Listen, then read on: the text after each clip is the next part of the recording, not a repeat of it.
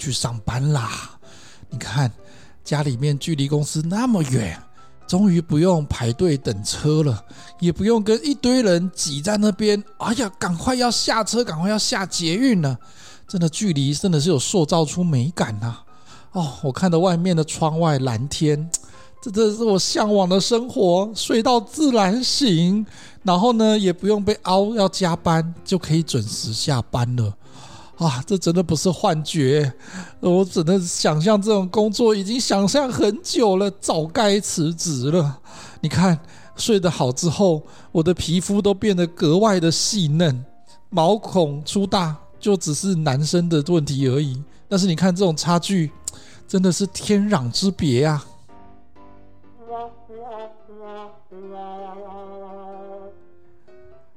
欢迎来到有话直说神坛，我是何龙，我是剩女米沙托，你是剩女剩下的剩白脸，哎哎哎哎哎哎哎，没礼貌，哎，你不要再做白日梦了啦！啊啊，有这种工作啊？哪一种？哪一种？给爸爸养的工作？给爸爸养是一种 Sugar Daddy 呀，给爸爸养才有这种的福利吧？或者是给阿姨养啊？对对对对，少奋斗三十年，阿姨我不想努力啦。或者还有利用这种更想不开的，就是米。大头现在做了自己来创业啊！等一下，等一下，等一下，等一下！你刚刚讲的那一连串梦话，啊、你开场的那一连串梦话，跟我现在的职业怎么可能画上等号？欸、哪有？你看我们在看那个 《天下》杂志的文章里面，就会想说：哎、欸，每天都去咖啡厅上班，你看闻着咖啡香。然后呢，听着那个咖啡机在那边磨豆的声音，对，然后大家在那边优雅的喝着咖啡，吃着那个早午餐，真的有比较自由吗？不是啊，可以。你知道啊？如果每天去咖啡厅上班，好贵哦。对呀，要花多少钱？你一天，你一天都搞不好赚没多少多钱。你那个去咖啡厅上班，这位女施主，你一开场就要这么务实吗？我们不能先筑一个美梦吗？啊，我们的上班族这么累哈，都已经累到那个身心俱疲啊，要看身心科的自律神经失调哈，不能不能够这样子吧？哎。有的人就会自己在想说啊，每天都赛事一堆，鸟事一堆，一下这个人哈不好好做事，上班在逛网拍啊，一下哈这个人这个伸手牌什么都不会，都丢给你，然后一下老板的神经病走进来就开始狂骂别人这样子。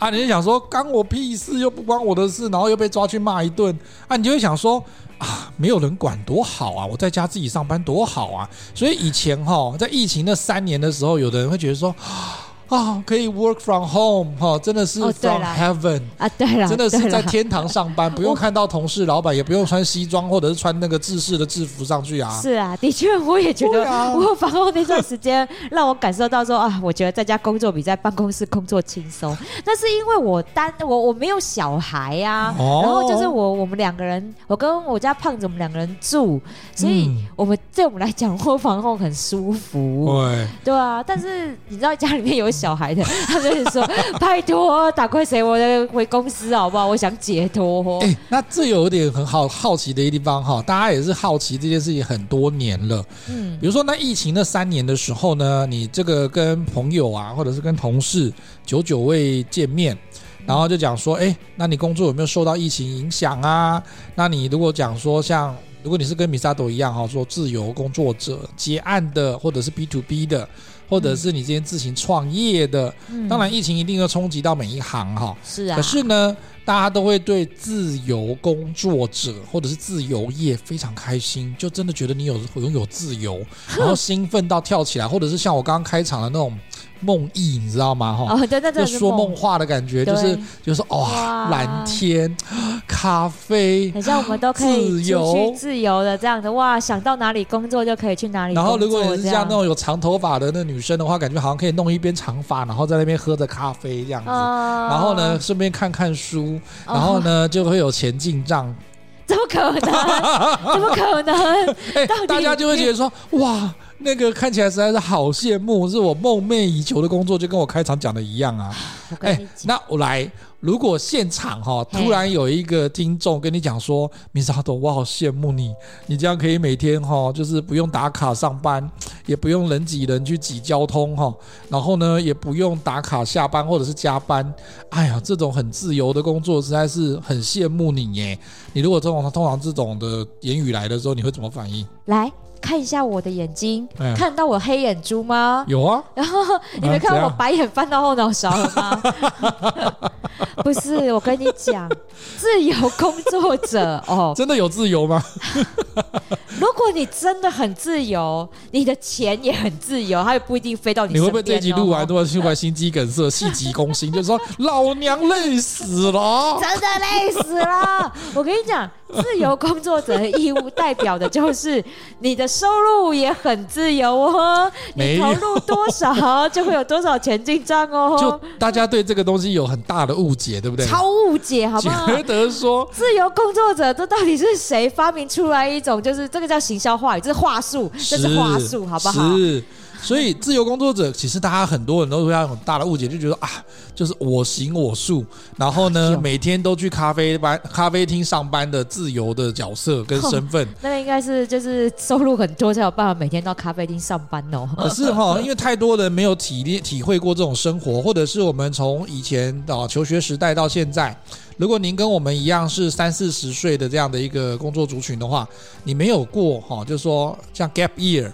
或者是你有去那个什么 working holiday，嗯，你是没有去打工度假的，或者是有那种中间休息一年的，你没有办法体会哈什么叫自由工作者。你会一直有美好的想象，或者是把你看过的偶像剧、韩剧 全部丢出来，就觉得就说哎呀，然后搞不好呢，在那边喝个咖啡，突然就碰到大老板，然后就可以到那个这个大公司去当主管，然后就年收入那个数百万到数千万，怎么可能？怎么可能？可是真实世界的状况是什么呢？好，小妹不才。我问一下哈，我当老板，我自己当老板当了三年，也都没有这么美好的情况发生。对对对，这个时候我们就要换座谈会了哈。我们来邀请一下哈，自由工作者米莎德小姐哈，让我们告诉，让我们来了解一下自由工作者。请问你每天，哎，大家都想说可以睡到自然醒嘛，对不对？所以你每天是十点、十一点醒过来，然后再上班的吗？就可能啊，不然呢？你知道，你知道，自从自从我开始斜杠哦，我不要说完全出来创业，啊、对，自从我开始斜杠之后，我再也没有睡到十点的人生啊，包含假日都一样。啊、那可以到九点九点半也不错啊，也没有啊，也没有啊。我大概我觉得假日哦，假日我睡再晚哦，都大概八点半九。八点半就要起来了，为什么呢？你不是朝九晚五，或者是礼拜一到礼拜五上班就好了？没有，我跟你讲，事情多的要死。你知道，每天眼睛一睁开，如果你没有从事赚钱的工作，就代表着你不会有钱进来。你今天只要荒废一天，你明天就不会有收入。如果你明天也荒废，那你后天也不会有收入，你知道吗？所以，自由工作者就代表的就是你投入多少时间在赚钱这件事情上面。你才代表的后面才会有收入，所以呢，你每天没钱就得每天赚钱，每天没钱就得每天赚钱，而且加上我要还房贷，房贷的压力真有点大，所以我得拼命的赚钱，就是这样，就是这样。可是有些人会觉得你很幸运呐，你可以用相对自主的方式去选择你从事从事一些你擅长的工作啊，是你喜欢的工作啊，是这样讲没有错，就是。嗯既然都要创业，我觉得就要做自己开心的事情。但是你知道，做开心的事情，并不代表等于没有压力啊，并不代表钱就会财源滚滚来啊，没有啊。所以也就是说，你只是把工作对做内容是你自己有兴趣的，但是你要。把兴趣当饭吃，这就是一件很痛苦的事。所以呢，所谓的自由工作者呢，自由两个字哈，到底是在哪里自由呢？你可以挑你自己喜欢的做，自由。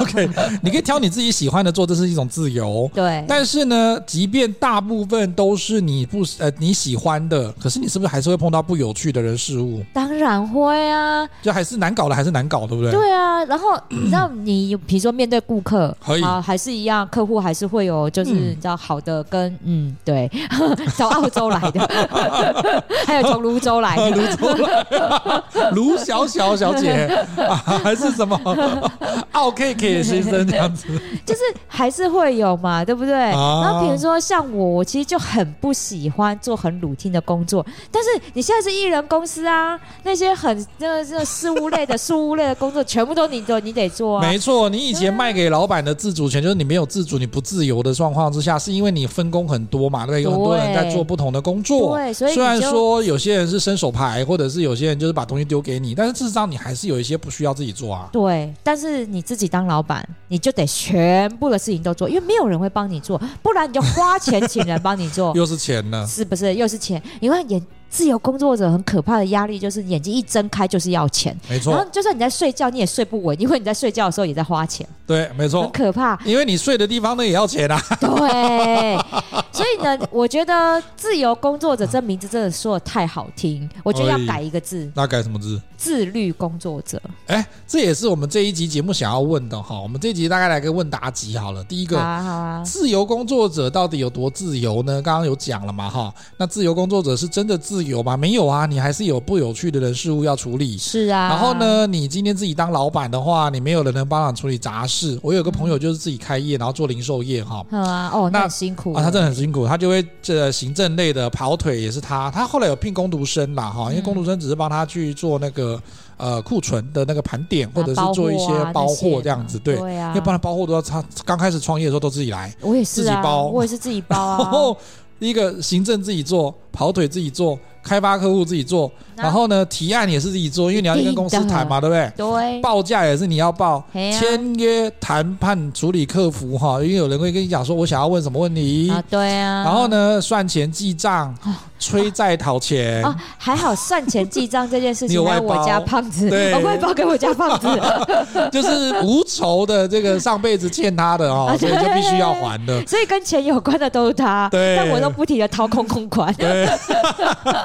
所以，除非你有余裕的哈，像米扎朵这样可以外包出去给你亲朋好友，这种不给不用跟你收钱的，然后可以帮助你的，啊、不然你就要另聘小帮手哈。否则这些如果都不拼的话，你就是校长兼撞钟，你都要自己来。所以你知道为什么啊？创业刚开始决定是很多人都是从呃夫妻俩啊、兄弟党啊、姐妹党啊，因为另外都不拿钱呢、啊，就不拿钱、啊，一定都不拿钱，因为刚开始你要节省成本嘛。对呀、啊，这个成本概念的话，我们在我们开设的课程里面也有讲哦。如果有兴趣的话，大家可以来看看。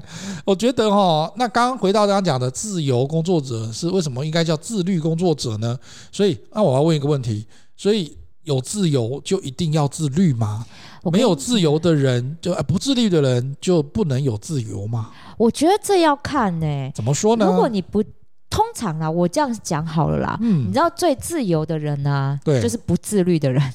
因为他就直接放飞自我啦，都不用管啊，什么事情都不用管啊，多好啊！对，工作不用做啦，明天再做啦，deadline 还没到啦。是哦。然后今天啊，我觉得有点累，想请假，好哦，我就请假哦。反正我的那个年假还有嘛，哈，特休还有嘛，我就休嘛，哈。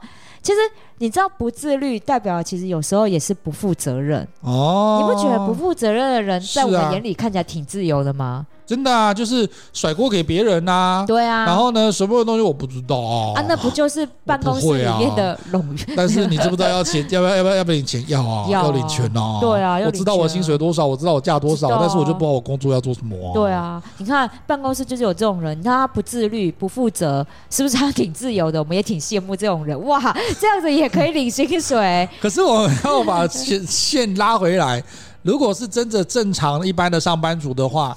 你第一个你不自由的地方是你非得在九点之前或八点之前要打卡上班，对啊。然后呢，不见得能够准时下班，因为下班之前一定会有些事情跑出来，对，这个是不自由的第一点。但是我们先从一个一个角度来看哈。好啊。可是自由工作者时间真的就没有什么上下班打卡的问题，也没有劳基法的问题嘛？你爱加班到几点都没关系嘛？对啊。因为你是自雇者，对不对？是啊。那可是他的时间上，难道真的没有自由了吗？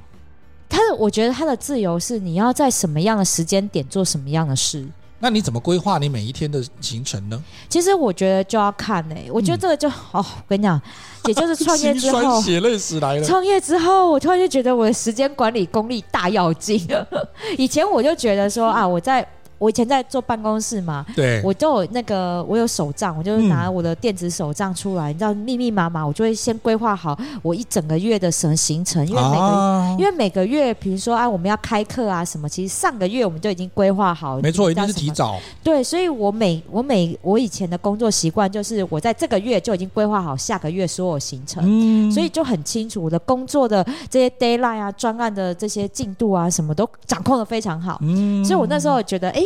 我的那个那个时间管理的技能还不错，欸、我还蛮自豪的。没错，有符合领英的软实力一种。是，然后呢，欸、没想到我自己出来当老板之后，我跟你讲，手忙脚乱啊，太多事情要做了，而且全部都我一个人要做。对，然后。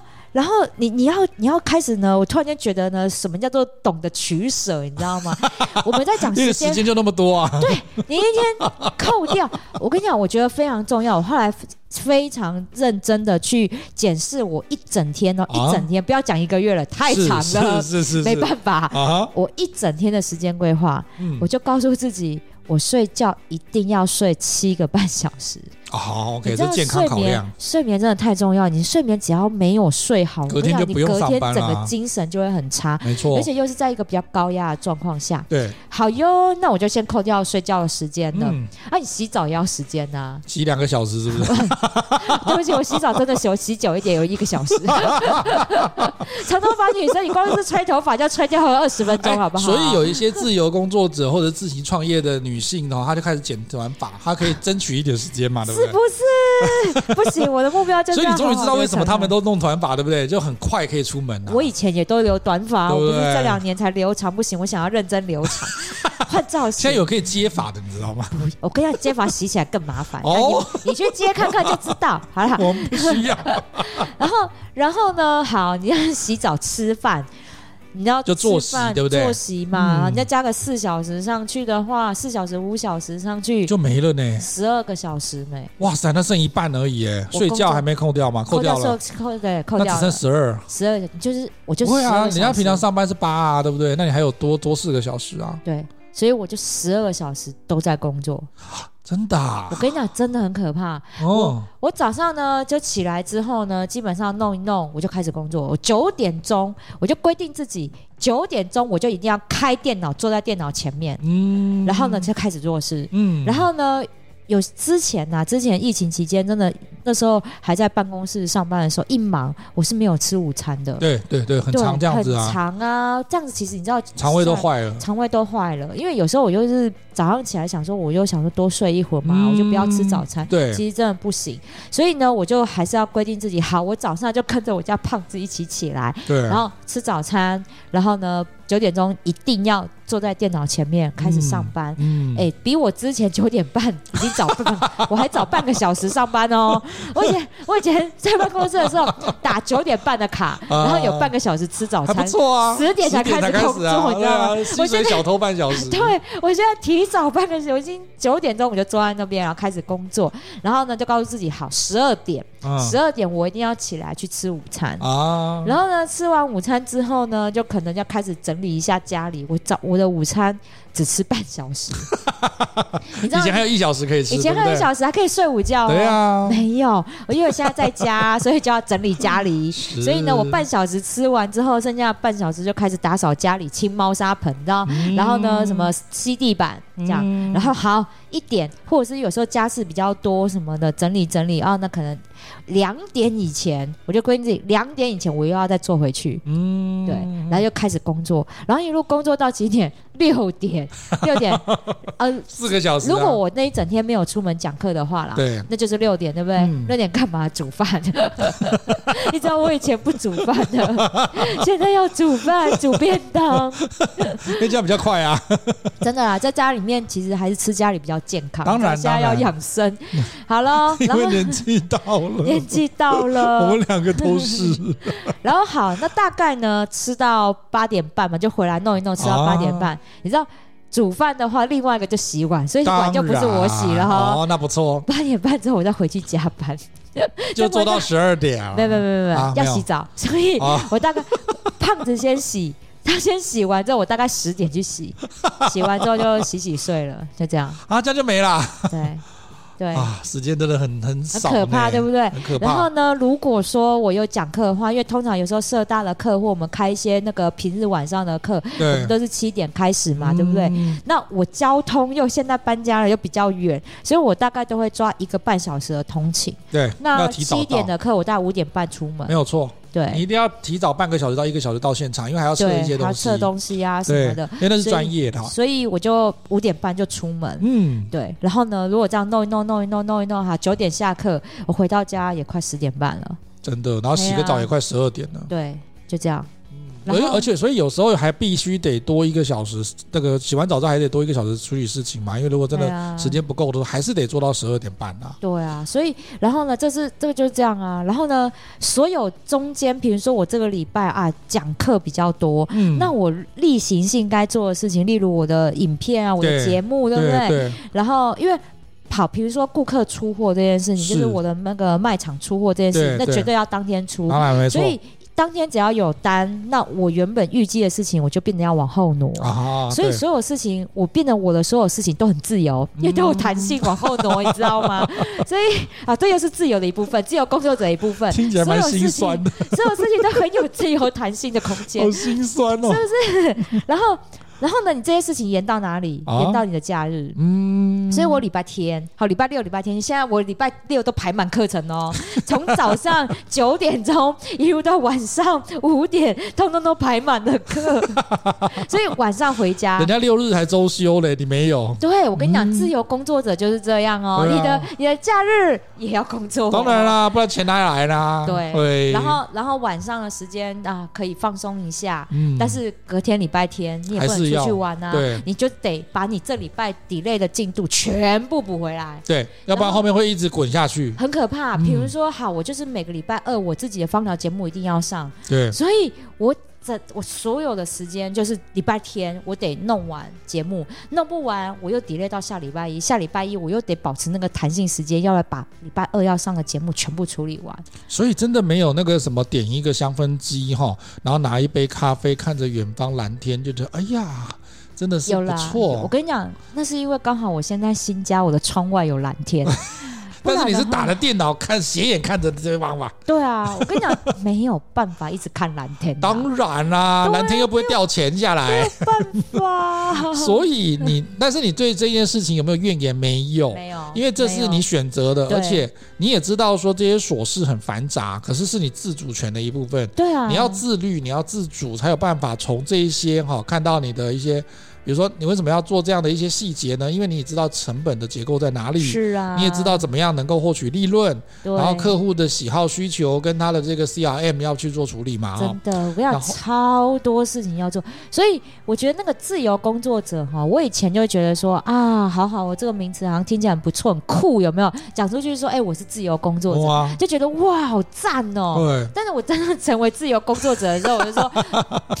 自由在哪里？要骗人的。自由你在哪里？要自律工作者好不好？还有就是自主工作者，因为所有事情都要自己做主。当所有事情自己做主的时候，你就会发现你没有那个自由可以去做。很多选择，因为所有的自由都被钱这件事情给困住了。可是我觉得应该这样讲哦，你还是属于自由工作者的原因，是因为第一个时间分配是你自己去调配的。如果少了，你要去补；对，多了你可以安排其他事情，或者是你可以再多接几个 case。但是自律工作者可以在职场上自己可以自律啊，是啊，你也可以在自由工作者的时候展现你的自律。所以这个自律的话是看场景不同都可以做得到。可是真的自由工作者。那我们应该这样讲哈，它有点像哲学概念。自由工作者一定要有自律，否则你没有办法自由。真的。真的应该是这个角度，所以你知道，像以真的我这样累了三年了，哎，我真的讲真的，这个是不是你这样一路看完我这样？我觉得有一个很有趣的事情哦，要来个做个比喻。以前哈，我们在当学生的时候，老师都会出作业，对不对？会考试。对对对对对。你有没有曾经经历过哈？大学或者是高中，有没有哪一种老师？我曾经有经历过哈，讲一下这个经验。真的有一个老有一种老师是，他跟你讲说期末报告。嗯、啊，老师要写什么题目？嗯、呃，他不是给你自助餐，没有让你选，就说你自己定。嗯，那要写多少字呢？你自己定。哦，那就全部都自由哦。哦，然后呢，大家就开始焦虑。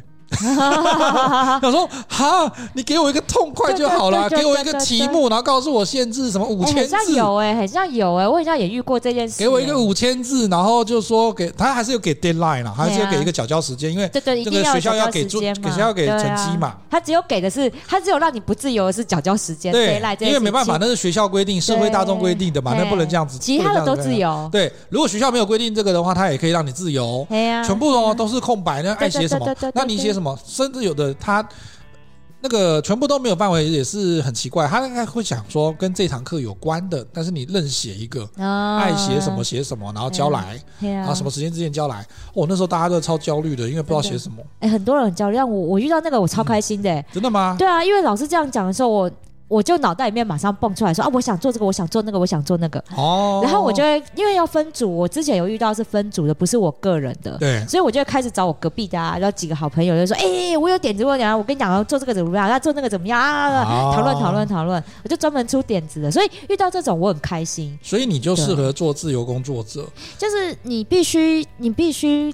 你有想法之外，你也会执行，你会规划，你会自律。然后呢，你会知道在时间的点之后，它不能够拖延，它不能够怠惰。那你就适合做自由工作者。我跟你讲，做自由工作者，我觉得最重要的一件事情，不可以有拖延症，因为你一旦拖延症，你的钱也会跟着拖，拖延。但是你的房贷不会跟你拖延，哦，不会哦，你每个月都还是缴钱哦。对，银行是非常自律型的工作者哦。如果你没有按时缴钱，哇，法封条马上就来了，哦，好恐怖！我的妈！虽然说戳破这些各个梦幻的泡泡哈，是很扫兴啊，可是其实我。觉得如果您要从事斜杠，或者是要从事自我创业的时候，要有这些认知很重要。我觉得第一件事情还是先认识自己。对，你你可以试试看哈，你用一个请一个，比如说，如果你有办法请留职停薪，或者是请一个三天或者是五天、三五天的长假，你试试看那一天你要怎么规划你自己要做什么，然后要把你平常工作的事情纳入。你看看你怎么分配工作的哈，就像米沙豆刚刚讲的，你看哈，他刚刚的那个内容，我们大概可以分成几个方向。第一个，如果你是 work from home 在家办公哈，你就有几个方向。第一个，我会有家事，对呀。第二个，我会有生活作息，对。第三个会工作，但这三个如果界限没有切得很清楚的时候，你就会全部嘎在一起。真的，我你就会变成一边拖地一边在看那个平板。然后一边接电话，然后就一边这边两边都做一半，然后突然那个要接电话了，就必须把那个吸尘器放下来，然后开始讲电话。讲完电话之后又想说，哎，我要回去打电脑，又把那个东西又回去打，打一打打一打回来之后已经两个小时之后，发现地板还没拖好，吸好，我还没拖好，又再回来，对啊，就变成全部都嘎在一起的时候。这其实是一个很混乱的工作操作啦。对啊，所以这也是不行的，这不行的。它就必须要能够切割清楚。对，因为因为你没有把这些东西。切割清楚的时候，你所有事情嘎在一起的时候，你会更焦虑。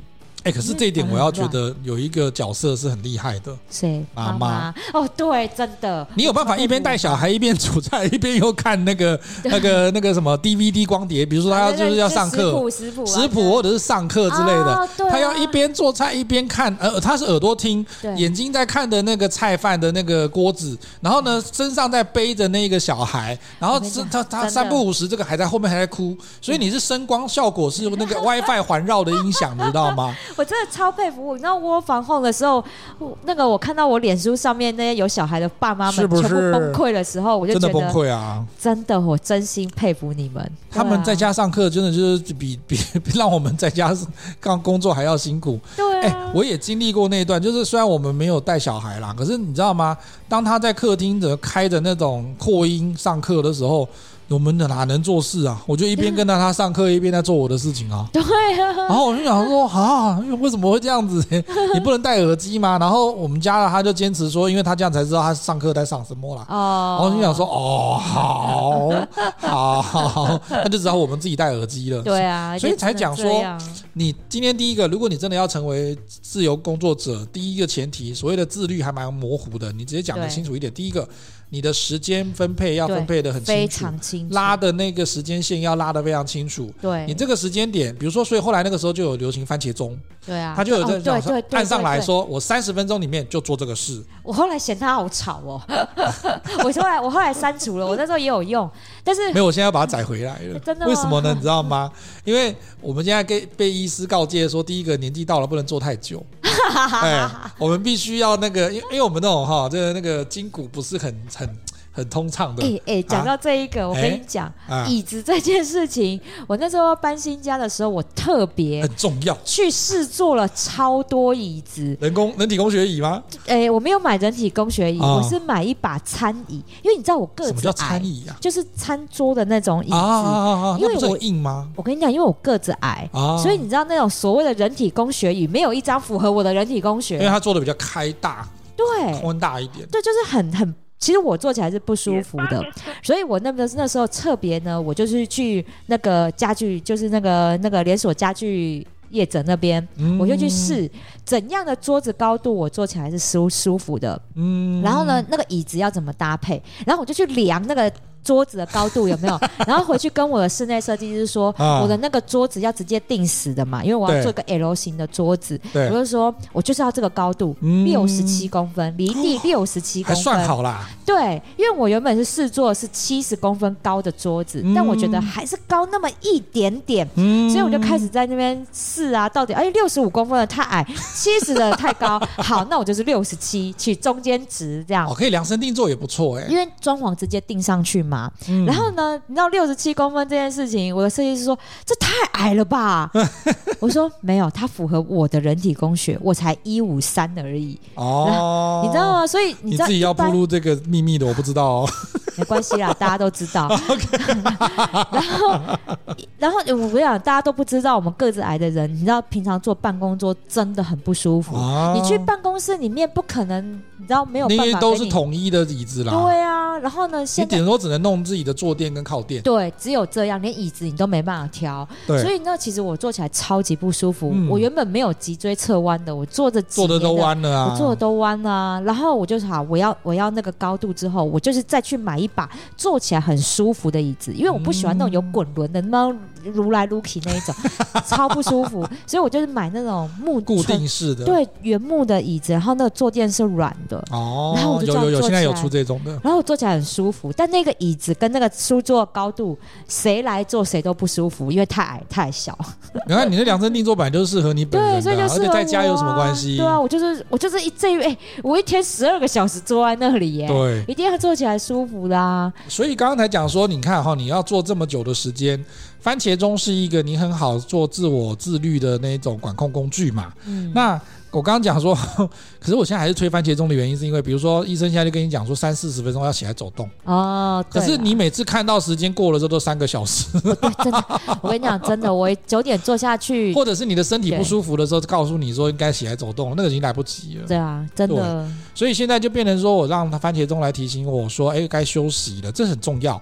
所以我觉得他如果是青年的时候，时候二十几岁创业的话，那还好，他还身体身强体壮嘛，哈。真的。可是等到你如果是大概到我们这一个中年或三十几、四十几的年纪之后，其实你除了刚刚讲的工作。家居生活作息，你还要加上一个健康管理。啊！真的，你如果健康没有管理好的话，你赚赚再多钱都一样啊。对，就给医生而已。对啊，你只是转一转，然后左手进，然后右手给医生、给诊所，然后呢就开始打那个生机饮品嘛，哈，开始喝这是那个什么 绿拿铁，绿拿铁嘛，哈，然后开始去看那个身心科啦，哈，然后治疗自律神经失调，哈，我绝对不会讲说这是我们两个经历的事情，可是这真的很重要，哈。我们以前年轻的时候就觉得说怎么可能，我一做可以做三。三个三五个小时都没有问题啊，然后呢，接电话也可以一边接电话一边打电脑，啊一边在处理别的东西啊。哇，大脑什么事情通通都记得住，不用写都。对啊，他 multitasking 啊，这多元工作啦，然后多重工作的方式都没有关系啊，都行啊，记得起来啊，都可以处理的很好。现在真的不行了，第一个确诊之后脑雾有点严重了。对，这个状况之下呢，其实你健康管理做的不好，然后你工作会影响到工作，所以呢，你如果是自由工作者的话，你会有更多的事情要纳入你的这个每日的工作规划，比如说运动，健康，比如说你要喝水嘛，哈，或者是其他的这些什么时候要吃什么维他命呐，哈，什么时候要吃什么样的食物，这个东西其实都要纳入进去管理，否则的话，它没有办法像你在公司的时候这么规律，说，哎，我早上八九点上班，十二点钟就要开始吃午餐，因为大家都去吃，你就会有一个群从众效应。可是你十二点如果在家里面有你一个人，你如果没有让自己在那个时间点起来煮煮午餐，或者是去买午餐，或者吃午餐，就没吃哎，你就没有了呢。就没吃了，因为我曾经以前也是这样子哈。当我们在做研究生的时候，我们就比较没有需要常常去学校，或者是要去上班，然后你就发现说，啊，你真的就像类类自由工作者，早上起来就就开始在看着远方哦，真的是看着蓝天这样。你说，哎呀，早餐要吃什么？从八点钟哈，八七八点八点钟开始想，想到九点，然后九九九点就跑出去买，然后吃了蛋饼回来之后再继续做事。做一做呢，到十二点，然后又开始看远方，说中午要吃什么，甚至十二十一点半开始，中午要吃什么呢？想到一点钟，那赶快出去买，吃完回来再个午休，然后继续在想说，那已经三点了吧？对啊，三点了吧？对啊，所以我的意思就是说，如果你是一个不自律又没有时间概念的人，你就会让他就是连想这个东西，他没有明确的决策，没有办法赶快在这个时间点要做什么事情，做然后规划什么东西，他就会一直流失，真的很可怕。那我刚刚讲的是类自由工作者，因为我们那个时候我们就不用，你是学生或者是你不靠那个钱生活的话是没有没有这个压力的嘛。啊、可是你现在就看到像米沙头刚刚讲说，你流失的时间就跟你流失的钱一样的时候，真你真的会连做梦都会吓醒，就说完了，我明天的钱在哪里？对啊，我知道这压力超级大，所以我觉得要做自由工作者这件事情，我觉得大家也要不要想的太美好，没错，因为。他就是你，你付出多少心力在这个工作上面，才会有多少钱。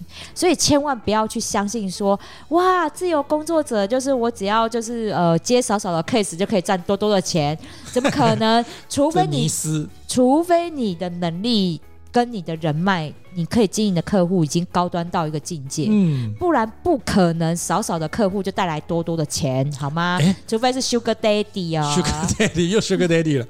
米沙头，可是我想问一件事情哦，那还有另外一种迷失是大家都很会觉得，嗯，应该是这样子的吧？嗯，很多人都会觉得自由工作者是我想干嘛就干嘛，然后呢，或者是说，嗯，没有人管一定会更好，你觉得呢？没有人管，没有人管一定很轻松吗？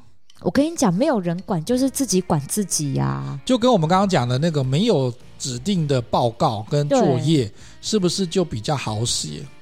哦，我觉得这真的是看人，嗯，这真的是看人。好，比如说我现在呢，就接企业讲课的案子好了，对，没有人管呐、啊，对啊，但不应该是说我要去经营这个客户，对不对？你要不要接？没有人管啊，对，你要不要接？没有人管，对，而且你要给出去的提案，没有人帮你看。你只知道有有过跟没过而已。对，你就是你你，因为以前可能我们还代表公司，然后主管还帮你看，对，主管还要帮你看，还要修过，然后你还要有团队可以做讨论。没有，身为自由工作者，你就是一个人，所以你自己要为自己做的东西负责。所以你到客户那边提案，已经没有人会帮你看过一遍，你代表就是你自己。所以呢，第一个没有工读生帮你看错字，也没有帮你叫装订，也没有帮你做那个 PPT 的那个什么编排啦，干嘛什么都没有。得了，全部自己来，不能有错字，不能格式不对，不能够那个东西不符合公司的需求。然后呢，还要看一下说公司的文化是什么东西，是不是适合我现在这个提案啊？以前搞不好还有窗口可以对那个企业客户，对不对？现在你的窗口就是自己喽，所有一切都自己来。以前有些公司有制度的话，搞不好他连那个投影片都是有格式的，有有有，然后有制式的背景的，啊、然后或者是他出去的文件跟相关的东西都会有 format，都会有那个格式跟那个制式的范本。还、啊、没有啊？你现在自己来，什么都没有啊？什么都没有啊？要自己来啊？对啊，你自己得为你自己的、你的、你的这个人，还有你的这个品牌，你自己的品牌，你就要去设计这些东西啊。所以你不受聘于特定的雇主，只是说自由在这里，不会受那个雇主或老板的约束了哈。没有，可是应该说不被别人管，但你得自己管自己，自己管自己。可是这也是那个双面刃哦，一体两面。你没有被人家雇。呃，雇佣你没有受他的拘束，你自然也没有他会，比如说我们刚刚讲，主管会跳下来帮你看，对、啊，帮你协助，或者是保障你这个东西有没有成功，没有。所以呢，这些东西都要自己补那个填补这些空缺。哎呀。所以你怎么看待这件事情？就像刚刚米莎都讲的嘛，哈，如果你把它给予正面的意义跟评价，那它就会比较正面。那当然就看你怎么处理它才会正面。可是如果你觉得说，哎呦，这样子好麻烦，我还不如回去上班，那就跟我们在这很早期有一集哈，或者是平常艾伦也跟我们讲说。如果你今天做自媒体的，你没有办法自律，你没有办法固定产出，或者是跟作家一样一直产一直产出，那你就滚回去上班。他这讲一个，他那个好像是个网红讲的，就是讲一个很难听的，就是说，那你就滚回去上班，表示你不适合做这件事。我非常认同。嗯，为什么？因为你看哦，你你自己得为你自己负责。对，那。如果今天客户你你到客户面前来，客户发现你都没有办法对你自己负责的时候，嗯、你怎么对我负责？我干嘛花这个钱请你呢？对呀，当然啦，很明显呐、啊。而且其实你知道，自由工作者这件事情，你你所有的一切还是回归到那句话：自律。嗯，你你今天你要为你的客户负责，你拿出什么服务来？对。然后如果说你给客户的东西一直拖，一直拖，一直拖，那谁要请你呢？嗯，对不对？所以。今天你你的一切都得为自己负责，对。然后你真的没有办法为这些事情负责，你觉得压力很大，天哪，什么事情都要自己来，那你就回去上班。嗯，真的，真的不要为难自己。所以之前我们也有一集在讨论说，不是所有人都适合自己出来创业。嗯，我很认同。对，因为。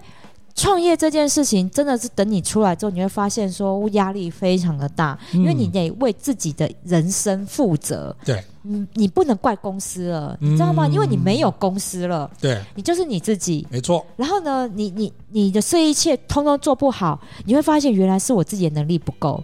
这个挫折感会先来，这个挫折感超大。嗯，以前很像我在公司里面啊，我很像我很厉害啊，都是那个谁不好啦，害我的啦，拖我后腿啦，谁啦，怎样？因为还有甩锅可以甩给别人嘛。对，但是你身为自由工作者之后，你这个锅没有得甩了，甩给猫咪啊。对，都是宝宝。我在工作的时候，它一直躺在我的键盘上面不让我打字，它一直吵我。甩给天气嘛，哦，甩给那个工程的嘛，甩给旁边做工的。你看，我跟你讲，你真的你自己出来成为自由工作者的时候，没错。你你真的是开始面对你自己能力足不足够这件事情。对，有些人真的会发现说，原来我的能力没有我想象中的这么好，挫折感超大。没错，对。但是其实有些时候哈，我们举艾伦之前去那个呃，为了实现梦想，他去开豆乳机这件事情。可是我觉得那不是他能力不好，而是说那个后来实际的操作跟他想象中的东西其实有一点落差。我跟你讲，我觉得他很棒的地方，中暑三次哎、欸，我的妈！我跟你讲，我觉得艾伦。很棒的地方就是他懂得停损。对，你知道我我我觉得我人生中最难的一件事情就是停损，因为你不会，你会怕会舍不得，因为有时候你做了半年一年，对，然后你想说这个时候放弃，感觉好像太可惜，对，然后又有那个始终的顾客，因为我去看过，我去吃过嘛，东西味道不差，然后真的也有始终的顾客会一直天天上门，或者是常常来找他，对，可是你就会觉得就是说，那我到底要不要割舍？对，我跟你讲，我最难的，我我觉得。我觉得做自由工作者就是你自己当老板这件事情，停损这件事情超难。没错，所以我很佩服艾伦，是他越他他懂得断然就设停损点。嗯，因为如果是我，我做不到这一点。可是我觉得那个也真的影响健康，就像我们刚刚讲的嘛，你要把你在自由做自由工作者的时候，你要把健康哈，包含运动这件事情、作息这件事情也算进去。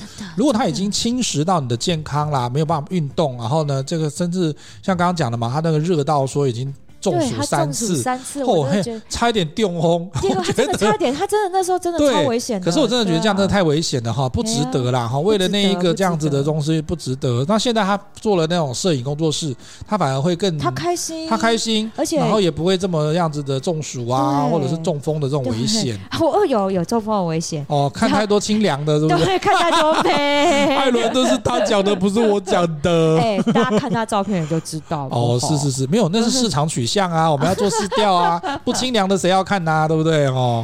哎，我觉得，所以我又会觉得是说，像我后来，我现在已经第第四年吧。你什么时候才开始挣扎，说到底要不要继续，还是要 quit？我一直都是继续、欸，我都没有想过说我要回头这样上班呢、啊，搞不好这样比较方便。我做过这个评估，真的吗？我做过这个评估，跟我们分享一下怎么评估这件事呢？如果因为其实呢，我一零四履历上面我就一直都开着，我就上面就是写说我是你的企业培训顾问嘛，其实我一直开着，所以很多的企业其实也都会来找我谈，就是说，哎，其实他们缺的是正职人员。然后每次看了这一个，我内心就要挣扎一次。天哪，这家大公司呢？对，我们真的看过呢，我们两个都有啊，对啊。对，然后我就会开始一直很挣扎这件事情。那或者是猎人头公司，我记得好像也看过，也都有，也都有。这些我我这三年来其实都接触非常非常多，嗯。然后每看过一次，我内心就开始挣扎一次。然后天秤座选择障碍这时候又出现了。那我就在想，嗯，如果这就是我觉得很重要的一个观念，就是你要去计算你的沉没成本。嗯，对。如果我今天放弃了这件事情。我我的沉没成本就是我损失掉的成本会是多少？你的沉没应该是那个 sink 那个掉下去的那个意思的沉默，对对对对对，不是那个 silence，不是不要讲话那个沉没成本吗？因为听众朋友听不到，所以我们要解释一下。对对对，就是那个船沉下去了，铁达尼号沉下去的沉没成本。这个沉没成本的意思就是说，当你放弃了一个选择，而那个放弃的选择，它会让你损失多少？嗯，对。那我后来真的就是去去仔细的去评估，我为什么一直没有回到再回去办公室里面去做做回上班族？嗯，的确，我有很多的机会，这些企业来请我，我都有可能变成直接变成中高阶主管。对啊，对。但是那是我想要的人生吗？我会去思考这件事情呢，就是对我可能会会获得高薪，可能就就是哎，我又回到办公室，而且直接变成中高阶主管，也是部门经理这样，就培训部门经理这样，嗯、然后我可能就直接年收入上百万，然后再来总经理之类的。对对对，那那是我要的吗？我就开始去思考这件事情。嗯、那我现在。我如果去了那个职位，好，嗯、我选择了去那个职位，嗯，我赚到那些钱，我还有时间去兼顾我现在已经开始在培养、开始在做起来的我这个事业吗？嗯。没有办法，我得全心全意放在那上面。嗯、我的节目我一定顾不到。对。然后呢，我自己的品牌我可能没有时间卖。对。因为我没有时间包货了。对。对，没有时间去寄货，没有时间好好经营我这边要经营起来。你 delay 你的客户的需求跟出货的时候，他就会 delay 他的消费了。那再来就是我会做的开心吗？这个就很难讲了。这就跟交交往对象一样，你也这是个赌注哎、欸。这是一个赌注。嗯。但是如果我我我就再去思考说，如果去了那家，我我到了那家大企业之后，其实我做的不开心，嗯，那我我我赔掉的是什么？嗯，对，那我我沉没成本，我自己这样算下来，我会决定，好，我有没有机会跟这家公司，我们用合作的方式，嗯，我不要去你那边做做兼做正职。但我可以帮你做规划，就类似像顾问那个方式。对，那能不能接受？有些企业可以接受，我就多一个案子。那、嗯、有些企业就哎不行，我们还是要一个正职。有，我也听过大部分都是叫我们说还有个正职。对，那那我就 OK，但是我尝试了，嗯、因为。我觉得我还是想要顾我自己这一块，没有关系，因为我觉得现在这个年代还没有到翻转这么大的状况哈，就是说大家都还是要有一个人坐在办公室，坐在那个位置上，然后呢有一个电话可以接到他。但是以后哈，未来的十到二十年甚至三十年以内的这工作，我觉得都会走向这个一半一半的状况。对，一定的，因为欧美国家已经都这样做了，对，就这样做了。所以保守的话是在未来的十年内啦，我觉得一定会走向这个是这个状况，所以到时候兼职的人会越来越多。或者是他不进办公室的人会越来越多，所以我觉得他就真的越来越逼近类自由工作者。嗯、所以我觉得我我考虑的点，我考虑的点，我比较多的是我我开心吗？我去我做这样的选择，我会不会开心？我幸福吗？嗯，对，因为虽然呢，大家看啊，我现在工作压力超大，我没有假日可言。嗯、对，我已经我已经超过我。我应该很久没出国了哦，出国也就算了啦，那已经没有钱，真的是钱的问题。啊，那是钱的问题。对，那国内旅游也没有了，国内旅游都没有了。对，为什么？我就一直都在工作，但是我开不开心的？我觉得是开心的，充实的开心啦，因为你有满足你的那个成就感。是，而且其实，而且也有到得到应有的报酬啦。对，就是你真的付出多少努力，你你就有多少收获。对。然后看到我家胖子陪我出去摆市集，他可以数钱，他数的是。是我们自己真的实打实赚进来的钱啊，对，对，他就很开心啊。对啊，对啊，那是那个实在感嘛。对，所以我会觉得是说，你两相两两个相较比较下来，你自己你要去做一个取舍。你人生你要过的就是哦，对，我觉得我要有钱我才会开心，那你就可以选择去过这样的人生，因为重点是要让自己开心。人生就只有活一次，嗯、你为什么要让自己活得不开心？是不是？对呀、啊，所以我来下一个结论哈。我们这一集虽然在谈自由工作者啦，就是想说不是你想象中的每天去咖啡厅上班，看着蓝天白云，钱就会自己掉下来，不是。他虽然没人管，没有人管，你就要自己定定你的工作目标，专案的期程、时程到底要怎么定？对，要把关，那那个品质也是你自己要把关的。真的。然后呢，如果你碰到紧急的状况的时候，你要自己能够想办法应对处理。所以你是自己的 PM，你也是自己的老板，你同时也是要自己掌握进度的人。没有人在帮你做品管，没有人在帮你盯进度了。那你向客户汇汇报这件事情，也是要靠你自己。如果今天是胸有成竹的案子，你还好吗？因为你就擅长做这个事情，啊，或者是你以前就是做这样的 PM 的那个领域。是啊。可是呢，就算你再有把握的工作，也常常会有在你意料之外的事情会发生。哦，比如说，如果你今天跟你讲的案子哈，他跟你的时间突然要提前一个礼拜。哦哦，有啊，或者是突然说哦，哦，我们上次叫你做的做的这个方向，我们觉得不需要了，我们要换别的方向。哦，这个东西，这个因为你是接案的，所以客户的突然转变，或者是改变方向，或者是他有紧急的活动要你那个增加额外帮忙的机会的时候，这个都是一个意外的状况，或者是。客户怎么样做都不满意，但是他又讲不出来，那这种状况其实都要自己处理。所以啊，你今天就有点像是说。你要在不得罪客户，也不违背你自己原则底线，还要能够尽量满足别人的需求。第一个，你的工时就绝对不会低；嗯，第二个，你的工作压力也不会小。嗯，再来呢，你不是真正自由，而是你需要自律跟不拖延的人生和你的生活，才能够支撑起你的自真正的自由工作者。今天的节目呢，我们也会在公布的时候呢，会贴在我们的 LinkedIn 领英上面哈。我们现在有有话直说的领英，我们在脸书跟我们的 IG 都可以搜寻到有话直说，欢迎大家上去给我们点赞，也可以按分享。希望呢，今天的节目你会喜欢。有话直说，我们下次见喽，拜拜。